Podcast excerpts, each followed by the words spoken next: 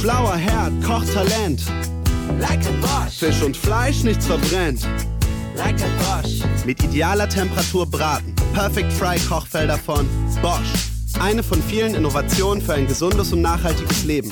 Mehr unter www.likeabosch.de. Es ist Dienstag, der 22. September 2020 und das heißt, heute ist kalendarischer Herbstanfang. Heute sind Tag und Nacht gleich lang, ab jetzt verteilt sich das Ungleichgewicht dann wieder mehr in Richtung Dunkelheit, aber das kann ja auch sehr gemütlich sein. Das Wetter passt noch nicht so richtig dazu, da schauen wir gleich drauf und natürlich auf den angekündigten Verdi-Streik und den Schulgipfel vom Abend. Dienstlaptops für Lehrkräfte und Datenflatrate für Schülerinnen und Schüler sind da die Stichworte. Der Rheinische Post Aufwacher. Der Nachrichtenpodcast am Morgen. Mit Benjamin Meyer, schönen guten Morgen zusammen. Und wie angekündigt, erstmal das in Anführungszeichen Herbstwetter. Anführungszeichen, weil wieder viel Sonne und 27 Grad angesagt sind für heute. Man merkt das mit dem Herbst aber halt an den Nächten. Sobald die Sonne weg ist, wird's kühl. In der kommenden Nacht geht's runter auf 13 bis 9, in Hochlagen sogar auf 6 Grad. Morgen dann erstmal wieder sonnig, im Laufe des Tages ein paar mehr Wolken bei um die 25 Grad. Also von Herbst noch keine Spur. Das ändert sich dann aber wohl zum Ende der Woche. Dann wird's etwas frischer und es gibt wohl auch mal wieder etwas Regen. Alle Jahre wieder, könnte man fast sagen, droht der Verdi-Streik. Es ist mal wieder soweit. Tarifverhandlungen im öffentlichen Dienst und nun Warnstreiks auch bei uns in NRW. RP-Wirtschaftschefin Antje Höning kennt die Details. Antje in Unna, Duisburg, Remscheid und Gütersloh wird gestreikt. Äh, was ist dort zu erwarten? Ja, Verdi beginnt jetzt mit den Warnstreiks und will anfangen mit Nadelstichen, die in den einzelnen Städten aber schon ganz schön wehtun können. In Remscheid sind alle Mitarbeiter der Stadtverwaltung aufgerufen, der technischen Betriebe, der Entwässerung und, was ja immer besonders empfindlich ist, Kitas. Allerdings sollen die Kitas nicht geschlossen werden, doch es kann in einzelnen Kitas Einschränkungen geben, sodass bestimmte Angebote ausfallen oder Kinder früher abgeholt werden müssen, weil irgendetwas Besonderes ausfällt. In Duisburg sind die Kitas nicht betroffen. Da sind die Mitarbeiter der Wirtschaftsbetriebe aufgerufen. Ja, in Onna ist es die Stadt- und Kreisverwaltung. Aber es ist eben erst der Anfang. Wie sucht Verdi das denn eigentlich aus? Wer was wo bestreikt? Das geht immer so ein bisschen danach, äh, wie ist welche Gliederung schon organisiert, wie äh, streikfähig sind die schon. Was die auch gerne machen, dass sie die Verwaltung in den Städten bestreiken, wo Verhandlungsführer sitzen äh, um denen klarzumachen, wie mächtig sie sind. Ähm, das wird auch gerne gesucht. Ähm, aber es wird drei umgehen. Und äh, das Problem ist, die nächste Verhandlungsrunde in dieser Tarifrunde ist erst am 22. Oktober. Und äh, bis dahin wird Verdi sich noch viele Aktionen überlegen. Und natürlich werden die, wie in einem gut komponierten Theaterstück, ähm, die Dramaturgie von Woche zu Woche steigern. Also das wird die nächsten Wochen noch ungemütlich, auch in NRW. Die Arbeitgeber haben noch kein Angebot vorgelegt. Das kann sich also wirklich hinziehen. Ne? Genau. Äh, sie haben zwei Verhandlungsrunden bisher gehabt. Das ist natürlich auch albern von den Arbeitgebern, da einfach kein Verhandlungsangebot vorzulegen. Das ist so die Folklore dieser Tarifverhandlungen, wie wir sie seit 30 Jahren kennen, wo die äh, Leidtragenden immer wieder Kinder, Eltern, ähm, Haushalte, ähm, Bürger sind. Ähm, da ist eben der öffentliche Dienst anders als ein Tarifstreit in der Chemie- oder Metallindustrie immer voll auf dem Rücken der Bürger ausgetragen. Und ja, zu diesen Ritualen gehört es A, dass die Arbeitgeber am Anfang kein Angebot vorlegen. Und zu diesen Ritualen gehört es eben auch, dass wer die unbedingt rote Fahnen auf der Straße schwenken muss. Dabei finde ich gerade in Zeiten von Corona das in doppelter Weise unangemessen. Warum genau? Zum einen, gerade Remscheid zum Beispiel ist eine Stadt, wo die Corona-Zahlen sehr hoch gehen. Wenn die äh, da jetzt, äh, da haben die Leute schon genug Stress, ihren Alltag zu organisieren. Da sind auch Versammlungen ein Problem. Und ähm, äh, zum anderen sind natürlich auch die öffentlichen Kassen entsprechend leer. Ähm, da wird man, werden die Bäume jetzt nicht in den Himmel wachsen können. Und die Mitarbeiter, die in Stadtverwaltung arbeiten, haben alle einen sicheren Arbeitsplatz. Es gibt ja Millionen Menschen in Kurzarbeit, ähm, die können da darüber, glaube ich, nur den Kopf schütteln. Du hast eben Corona angesprochen. Das Thema Kita war deshalb ja die letzten Monate eh schon schwierig genug.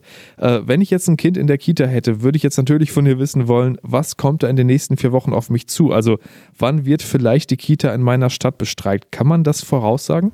Nee, die machen das immer relativ kurzfristig, äh, dass sie sagen, was genau wo bestreikt wird. Es hat gestern auch bis in den Nachmittag gedauert, bis klar war, welche Stadt und welche Einrichtungen bestreikt werden.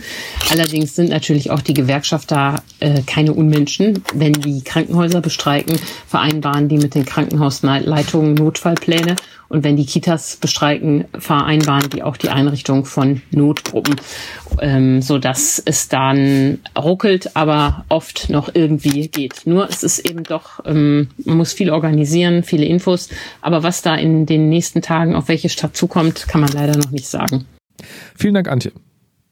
Im Kanzleramt gab es ja gestern den sogenannten Schulgipfel. Kanzlerin Angela Merkel hat da mit Bundesbildungsministerin Anja Karliczek, SPD-Chefin Saskia Esken und den Kultusministern aus 14 Bundesländern über den Infektionsschutz, aber vor allem auch über die Digitalisierung in Schulen geredet. Und da gibt es Ergebnisse. Die 800.000 Lehrerinnen und Lehrer in Deutschland sollen möglichst schnell ihre versprochenen Dienstlaptops kriegen. 500 Millionen Euro sind dafür veranschlagt. Die will der Bund jetzt erstmal vorstrecken. Im Endeffekt soll das Geld dann aber aus dem Corona-Aufbaufonds der EU kommen. Auch nicht ganz unwichtig, nochmal 500 Millionen Euro sollen für die Ausbildung und die Finanzierung von Leuten ausgegeben werden, die sich um die Technik an Schulen kümmern, also für Administratoren. Die Vereinbarung dafür ist wohl auch so gut wie unterschriftsreif. Und es soll eine Datenflatrate für Schüler geben. Bundesbildungsministerin Anja Karliczek dazu. Ich habe mit einigen äh, Telekommunikationsanbietern gesprochen. Andere Telekommunikationsanbieter haben sich dem jetzt angeschlossen, sodass es eine Flatrate geben soll für alle Schüler, einen Datentarif für 10 Euro pro Monat der dann eben auch gerade für die bedürftigen Schüler dann nochmal aus dem Bildungs- und Teilhabepaket finanziert werden kann, sodass eben auch die Frage geklärt ist. Heißt Flatrate für 10 Euro und kostenlos für bedürftige Schülerinnen und Schüler. Klingt erstmal alles gut. Der Verband Bildung und Erziehung kritisiert die Ergebnisse aber. Der große Wurf sei ausgeblieben, auch in Bezug auf Infektionsschutz mit Blick auf die kalte Jahreszeit. Der Verband hatte unter anderem einheitliche Regeln für den möglichen Einsatz von Luftfiltern und Kohlendioxidmessgeräten gefordert. Mehr dazu lest ihr auch bei RP Online. Ungefähr im Dreieck zwischen Düsseldorf, Köln und Aachen fließen drei muntere Flüsse und damit ist jetzt ausnahmsweise mal nicht der Rhein gemeint, die Erft, die Nier und die Ruhr. Dass die so munter fließen, das kommt nicht von alleine, sondern es hat erstaunlich viel mit Wasser zu tun, das beim Kohleabbau abgepumpt wird. Der soll jetzt bekanntlich früher als ursprünglich geplant enden, um das Klima zu retten. Die Folge könnten aber, was die Flüsse angeht, Gestank, Mücken und andere nicht ganz so erfreuliche Dinge sein, wenn jetzt nicht ganz schnell ganz viel passiert. Landespolitik-Chefkorrespondent Max Plück hat die ganze Geschichte. Max, äh, erklär doch mal bitte von Anfang, was hat Flusswasser jetzt genau mit Kohleabbau zu tun? Also es ist so, der Energieversorger RWE muss ja im Augenblick das Grundwasser abpumpen, damit er überhaupt an die Kohle herankommt. Ansonsten hat er da unten so ein matschiges Gemisch und das ist dann nicht äh, gewünscht. Das heißt, er holt in großem Stile Wasser aus der Tiefe. Das nennt man das sogenannte Sümpfungswasser. Und dieses Sümpfungswasser muss irgendwo hin. Und was macht man damit? Man leitet es in die Flüsse ein. Das heißt, was wir so als Flusswasser kennen, ist gar nicht alles Regenwasser aus den Bergen, sondern kommt auch aus diesen Kohlegruben. Genau, und das führt dann dazu, dass da deutlich mehr Wasser durchprescht oder durchfließt, als das sonst der Fall wäre. Das hat dann bestimmte Folgen. Also beispielsweise ist das Flussbett deutlich breiter, ähm, als es ohne das Sümpfungswasser wäre. Ähm, und das sind jetzt alles Dinge, die müssen die Verantwortlichen auf dem Schirm haben, wenn nämlich jetzt der Braunkohletagebau früher ausläuft als ursprünglich gedacht. 15 Jahre früher geht es los. Es gab ursprünglich mal das Perspektivkonzept Erft, das bis 2045 ausgelegt war. Und da muss man jetzt, wie gesagt, 15 Jahre schneller zu Werke gehen. Und diese Zeit, die fehlt jetzt, um ähm, dort ordentlich alles zu ertüchtigen. Welche Flüsse betrifft das denn? Das betrifft äh, die Erft, die Niers und die Ruhr, nicht zu verwechseln mit der Ruhr mit H, sondern die Ruhr ohne H.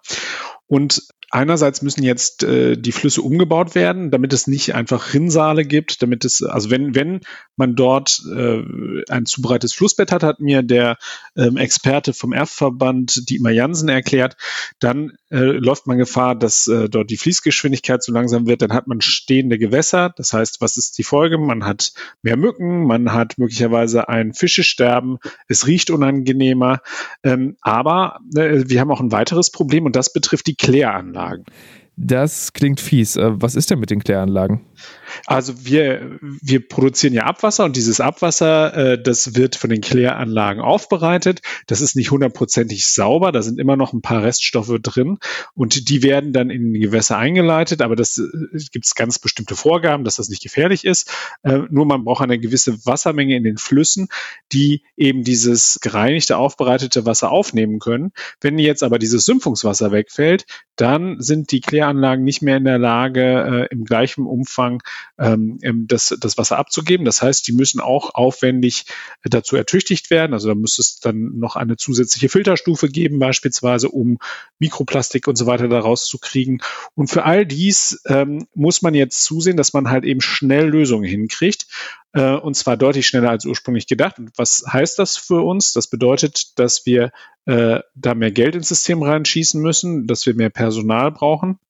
Und vor allem die Verfahren müssen äh, schneller werden. Wenn ich beispielsweise mir die Erft anschaue, ich habe da kurze äh, Abschnitte, die müssen dann eben ertüchtigt werden. Da muss ich möglicherweise Land ankaufen, da muss ich äh, den Naturschutz beachten, da muss ich Denkmale muss ich beachten und so weiter. Also da, man merkt schon, da ist ganz viel dahinter. Das äh, braucht einen enormen Planungs- und Zeitaufwand. Und ähm, da ist jetzt ordentlich Druck auf dem Kessel, würde ich sagen. Und äh, da muss jetzt ganz schnell ganz viel passieren, damit ähm, dann nachher am Ende ähm, das auch alles rechtzeitig fertig ist. Dafür gibt es nämlich auch noch einen Grund. Und der besteht worin? Der besteht darin, ähm, dass wir die jetzt für die Region nötigen ähm, Gewerbe- und Wohngebiete, die wir ja brauchen, weil da bricht jetzt ganz viel weg. Also da brechen jetzt äh, Arbeitsplätze weg und so weiter. Also da müssen wir jetzt einen Strukturwandel erzeugen. Ähm, und deswegen ist ja die Überlegung, dass man da halt neue Unternehmen ansiedelt. Nur ein Unternehmen kann ich halt eben am Ende auch nur ansiedeln, wenn ich es schaffe, dort eben das Gewerbegebiet auch entsprechend an äh, Wasserversorgung und Wasserentsorgung anzuschließen. Und wenn die vorher geschilderten Dinge nicht alle rechtzeitig passieren, dann wird es schwierig. Und dann wird es auch schwierig mit der Neuansiedlung. Bleibt noch die Frage, äh, wer bezahlt das Ganze denn überhaupt? So, das ist jetzt, äh, da sind wir jetzt schon sehr im Detail. Also es ist tatsächlich so, dass ähm, die, das Land äh, und die ähm, Kommunen da im Lied sind. Ähm, jetzt könnte man natürlich sagen, ja, Moment, RWE hat doch da alles weggebaggert, dann sollen die das auch bezahlen. Naja, die Argumentation ist eine andere. RWE hat ja gerade durch das Absümpfen äh, derzeit beispielsweise im Falle der Wasserwerke dafür gesorgt, dass sie eben einfacher äh, das Abwasser da wieder einleiten konnten, weil sie eben mehr Flusswasser zur Verfügung gestellt haben. Und äh, insofern sind sie da tatsächlich raus. Sie beteiligen sich mit einem äh, kleinen Beitrag im einstelligen Millionenbereich an der äh, Umgestaltung, also der Renaturierung von äh, von Flüssen wieder erft. Ähm, aber auch da gibt es Kritiker, die sagen, da muss deutlich mehr kommen. Da wird also noch viel diskutiert werden. Vielen Dank, Max. Gerne. Und noch ein kurzer Blick auf die Themen, die heute noch spannend sind. Am Nachmittag deutscher Zeit beginnt eine wohl beispiellose Generaldebatte der UN-Vollversammlung. Nach dem Festakt zum 75-jährigen Bestehen der Vereinten Nationen gestern sollen heute Vertreter aller 193 Mitgliedstaaten sprechen. Wegen der Pandemie allerdings nicht wie normalerweise im UN-Hauptquartier in New York, sondern per vorab aufgezeichneten Videoreden. Der Ethikrat, also das Beratergremium, das bei großen gesellschaftlichen Fragen herangezogen wird, äußert sich heute Vormittag zum Thema Immunitätsausweis. Bei der Debatte geht es darum, ob Menschen, die Covid-19 überstanden haben, einen Immunitätsausweis erhalten könnten und sich damit dann nicht mehr an Beschränkungen halten müssten. Gesundheitsminister Jens Spahn sieht das vor allem im Gesundheitssystem als nützlich an, da man immune Ärzte oder Pflegekräfte ganz anders einsetzen könnte. Es gibt allerdings auch große Bedenken, zum Beispiel, ob sich Menschen dann absichtlich infizieren würden, auf Druck vom Arbeitgeber oder um mehr Freiheiten zu haben. Und die deutsche Frauenfußballnationalmannschaft spielt heute in der EM-Qualifikation in Montenegro und ist da der haushohe Favorit. Das Team von Bundestrainerin Martina Voss-Tecklenburg will bei dem Auswärtsspiel die Serie von fünf Siegen in fünf Qualipartien ausbauen und einen weiteren Schritt zur Endrunde 2022 in England machen. Anstoß ist da um 16 Uhr. Und das war der Rheinische Postaufwacher vom 22. September 2020. Wenn ihr Fragen habt, Anregungen oder Kritik, immer gerne melden. Einfach per Mail an aufwacher.rp-online.de. Schönen Tag und bis denn. Mehr bei uns im Netz www.rp-online.de